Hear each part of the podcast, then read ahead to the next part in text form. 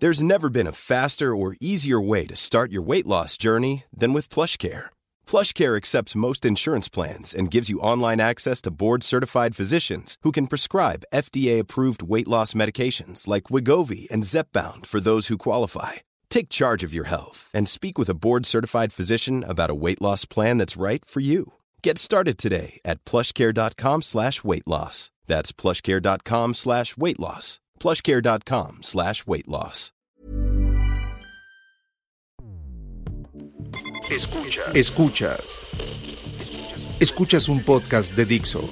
Escuchas Fuera de la Caja con Macario Esquetino.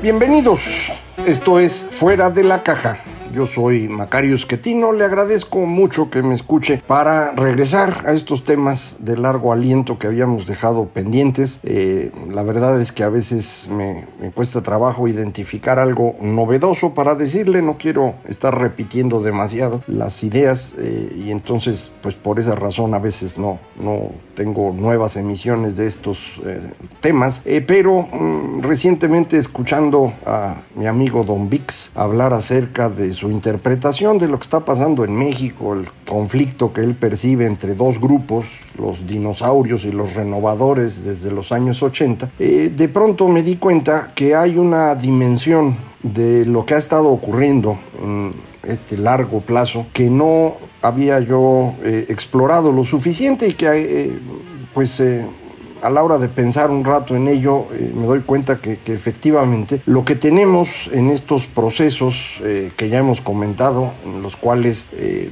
de pronto se rompe la forma del funcionamiento de la sociedad, nos entra angustia, nos tratamos de agrupar, buscamos líderes de este tipo macho alfa. Eh, hay un fenómeno eh, adicional o una dimensión adicional eh, en esto y es que cuando ocurre este fenómeno, este buscar agruparnos también implica abandonar cualquier visión universal que se tenga y volvernos mucho más locales.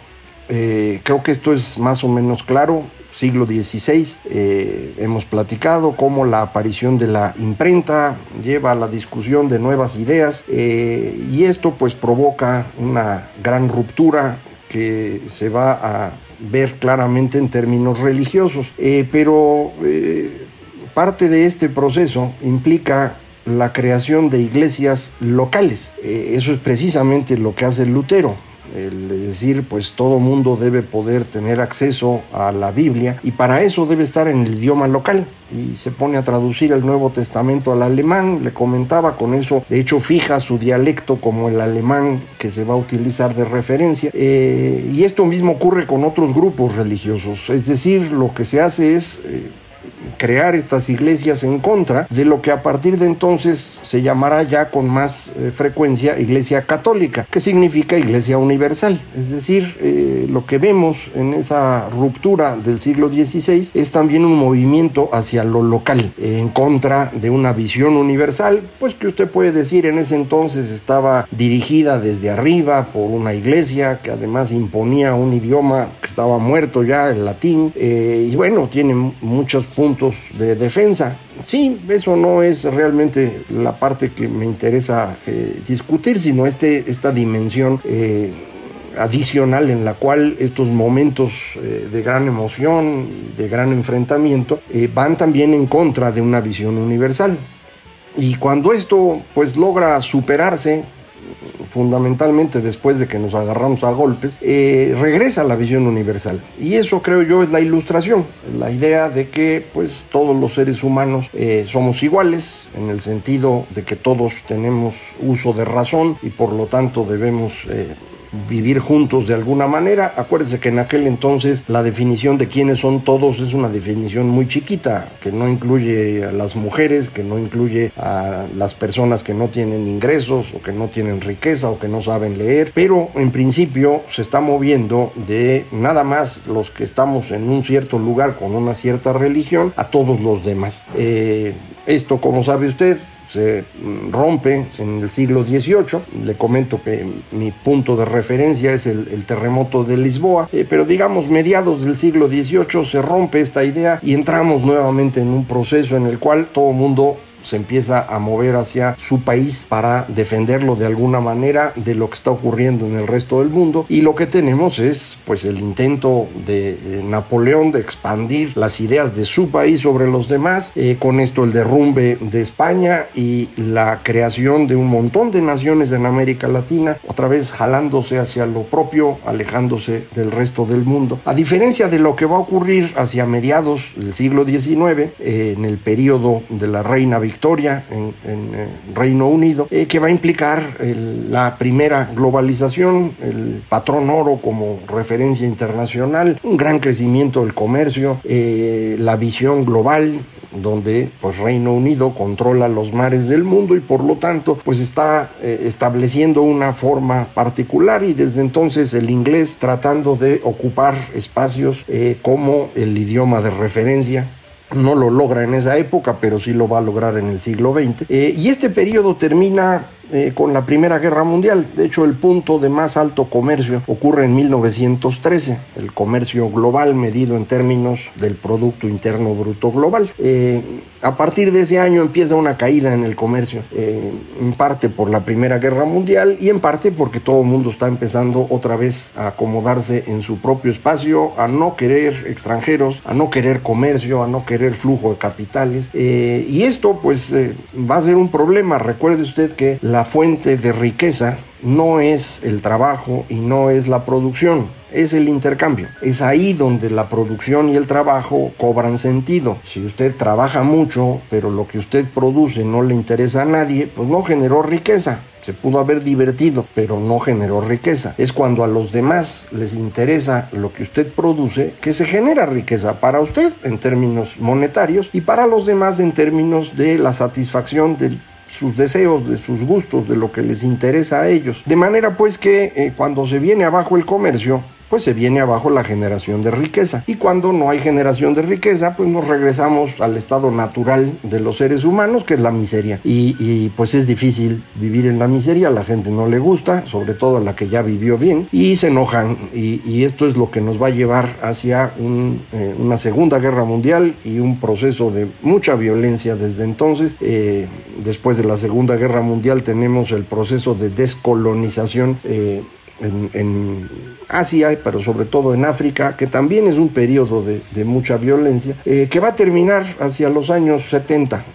Yo he usado de referencia el año de 1968 porque es cuando la izquierda en Occidente se derrota a sí misma en un eh, intento de llegar al poder de una forma no totalmente violenta, pero tampoco totalmente democrática, grandes manifestaciones, el asesinato de, Robert Kennedy en los Estados Unidos, eh, lo que va a dar como resultado es una repulsa de la población en general hacia la izquierda. Esto para 1971, que se termina el periodo de Bretton Woods y entramos en unos años de alta inflación, de gran flujo de capitales, de desajustes en los tipos de cambio, pues va a hacer que la gente decida moverse Mm, ya de plano a la derecha, digamos, y empezar a votar por eh, gobiernos más conservadores que puedan enfrentar este tema de la inflación. Es la razón del triunfo de Ronald Reagan en Estados Unidos, de Margaret Thatcher en el, en el Reino Unido, los países más importantes en ese momento,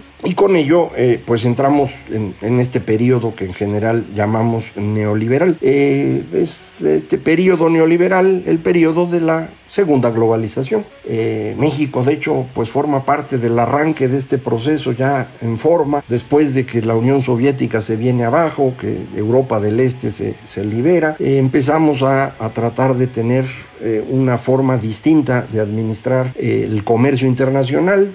Firmamos el, Tratado de Libre Comercio América del Norte, se vuelve ejemplo de otros, el proceso de la Unión Europea se acelera, incluso pues llegan a conformar una unión monetaria poco después, eh, y el comercio crece y crece y crece hasta 2008. 2008 es el punto de más alto comercio reciente y de ahí eh, ha venido cayendo. Evidentemente cayó en 2009 por la gran recesión, pero cuando se recupera en 2010 no llega al nivel que tenía en 2008 y sigue cayendo continuamente. 2020 es un año malo, lo podemos atribuir a la pandemia. Eh, muy probablemente 2021 también sea un año malo para el comercio por todos los problemas que usted ha escuchado de cadenas de suministro y los eh, contenedores y cosas por el estilo. Eh, pero creo que ya es una tendencia, creo que esto ya se puede ver claramente de 2008 en adelante, un proceso de contracción del comercio. esto que implica ya lo decíamos, menor generación de riqueza, más empobrecimiento. Esto es probable que hoy no se perciba en los países desarrollados, en donde se está haciendo un gran esfuerzo de parte de los gobiernos por repartir dinero para que la economía se reactive. Eh, pero si mm, la economía no puede responder a este exceso de demanda, el resultado debe notarse en un crecimiento de la inflación. Curiosamente, eso es lo que estamos viendo. Eh, y esto lo que significa, insisto, es que parecería que nos estamos moviendo hacia un mundo menos globalizado. Y de hecho, pues hay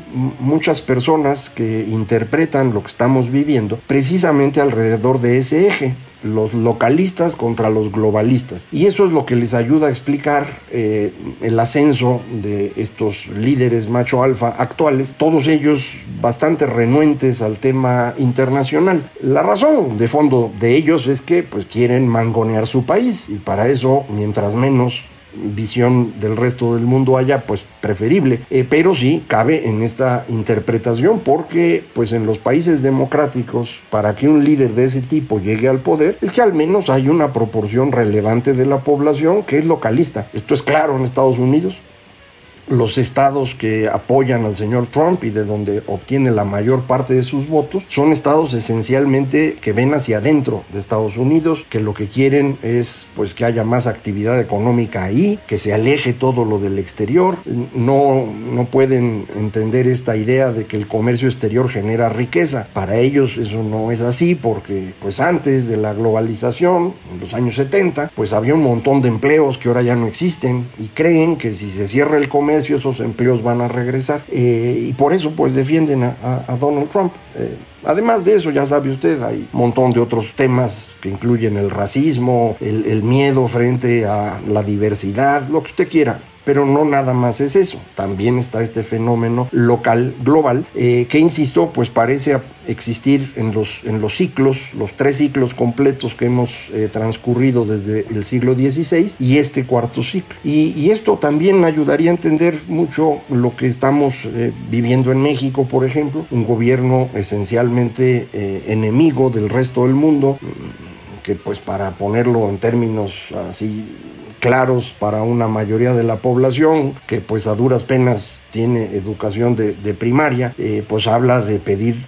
al rey de España que nos pida perdón y de enfrentarse a distintas eh, tradiciones que hemos ido haciendo en, nuestro país para pues enfatizar esto de que México ha sido atacado desde el exterior siempre, fortalecer la visión localista y con eso, bueno, pues consolidarse en el poder. Insisto que esa es la parte relevante para los políticos. Eh, pero pues este es un fenómeno que estamos viendo eh, en todo el planeta, no es nada más nuestro, y es un fenómeno que, insisto, parece ir coincidiendo con los ciclos. Eh, cuando termina este proceso de localización en lugar de globalización, pues termina cuando eh, la población empobrece lo suficiente como para ponerse violenta. Eh, ya sabe usted que son las cosas que no me gusta platicar, pero pues lo tengo que hacer. En la ocasión anterior, la que le comentaba de 1913 en adelante, en los 10 años que siguen el comercio cae un 20%. Eh, estoy promediando varios años para no comparar puntos específicos que puedan tener alguna explicación distinta. El promedio de la década posterior a 1913 o 10 años después eh, es una caída de 20%. Hoy la caída de promedio de los últimos cuatro años contra el punto máximo que fue 2008 es de 10%. Entonces, afortunadamente es una caída más suave, entonces esto nos da esperanza de que podamos evitar una mayor caída y por lo tanto un mayor empobrecimiento. Sin embargo, pues eh, nos falta entender mejor eh, el fenómeno interno de China y su eh, conflicto comercial con Estados Unidos y si esto va a derivar o no en un conflicto un poquito más calientito.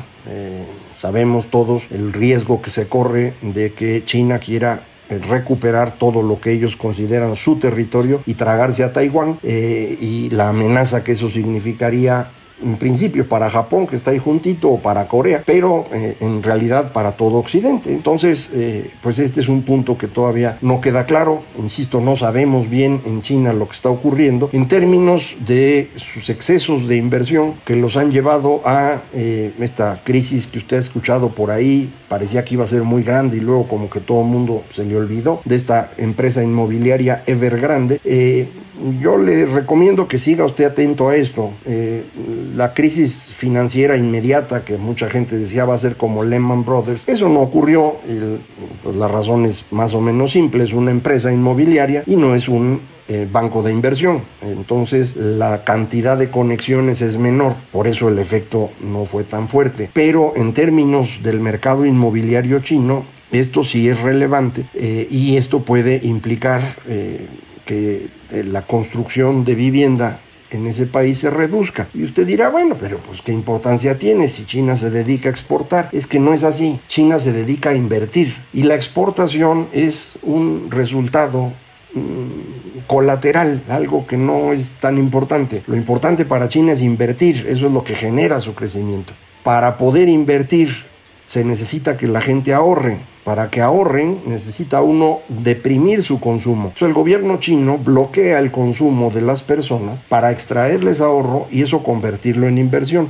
Para que la gente no consuma, pues todo lo que se produce hay que ver cómo sacarlo del país y por eso exportan. Pero el eje del crecimiento es la inversión. Lo mismo que hizo Japón, lo mismo que hizo Corea, eso hizo China. En los tres casos llega un punto en el cual la inversión, especialmente en el tema inmobiliario, se convierte en un problema. Japón no lo manejó bien, tuvo una crisis en 89-90 eh, y desde entonces no ha vuelto a crecer. Eh, Corea lo manejó un poco mejor, les llegó la crisis eh, de fuera y la aceptaron en 98 y han logrado mantener un crecimiento bastante razonable.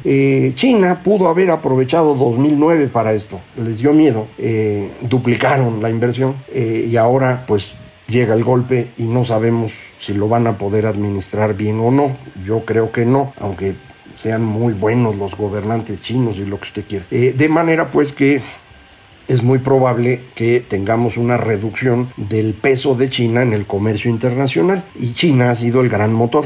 En consecuencia, de ahí mi preocupación de que empiece a caer el comercio. Eh, esta era una oportunidad de oro, ya yéndonos a, la coyuntura. Esta era una oportunidad de oro para México para sustituir a China. Eh, pues nos tocó la mala suerte de tener un gobierno localista que no puede entender estos fenómenos globales y entonces pues no lo vamos a aprovechar. Pero pues esa era la oportunidad que teníamos. ¿Qué viene en el futuro próximo? Pues insisto, este proceso en el cual la visión eh, local va a ir siendo fuerte. Eh, va a depender mucho de distintos eventos qué tan fuerte va a ser esta visión. El regreso de Trump en 2024, que es una amenaza que tenemos por ahí. Eh, ¿Qué más va a pasar con los gobiernos europeos? Eh, Macron en Francia se ve cada vez más débil y ahí hay una posibilidad de que Marine Le Pen llegue al poder y ella es totalmente localista.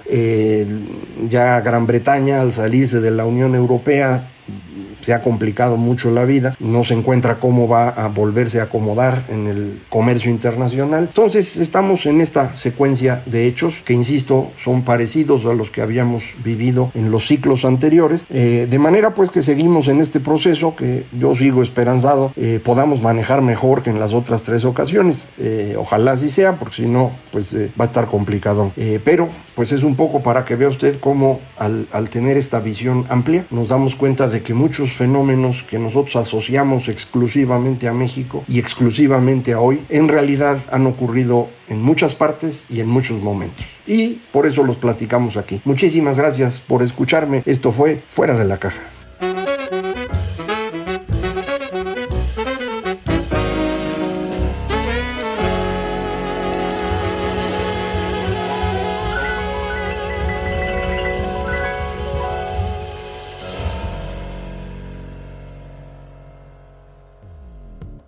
Dixo presentó Fuera de la caja con Macario Esquetino.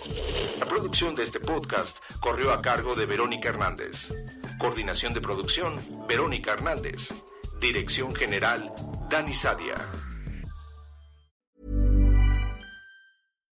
Hi, I'm Daniel, founder of Pretty Litter. Cats and cat owners deserve better than any old-fashioned litter. That's why I teamed up with scientists and veterinarians to create Pretty Litter. Its innovative crystal formula has superior odor control and weighs up to 80% less than clay litter. Pretty Litter even monitors health by changing colors to help detect early signs of potential illness. It's the world's smartest kitty litter. Go to prettylitter.com and use code ACAST for 20% off your first order and a free cat toy. Terms and conditions apply. See site for details.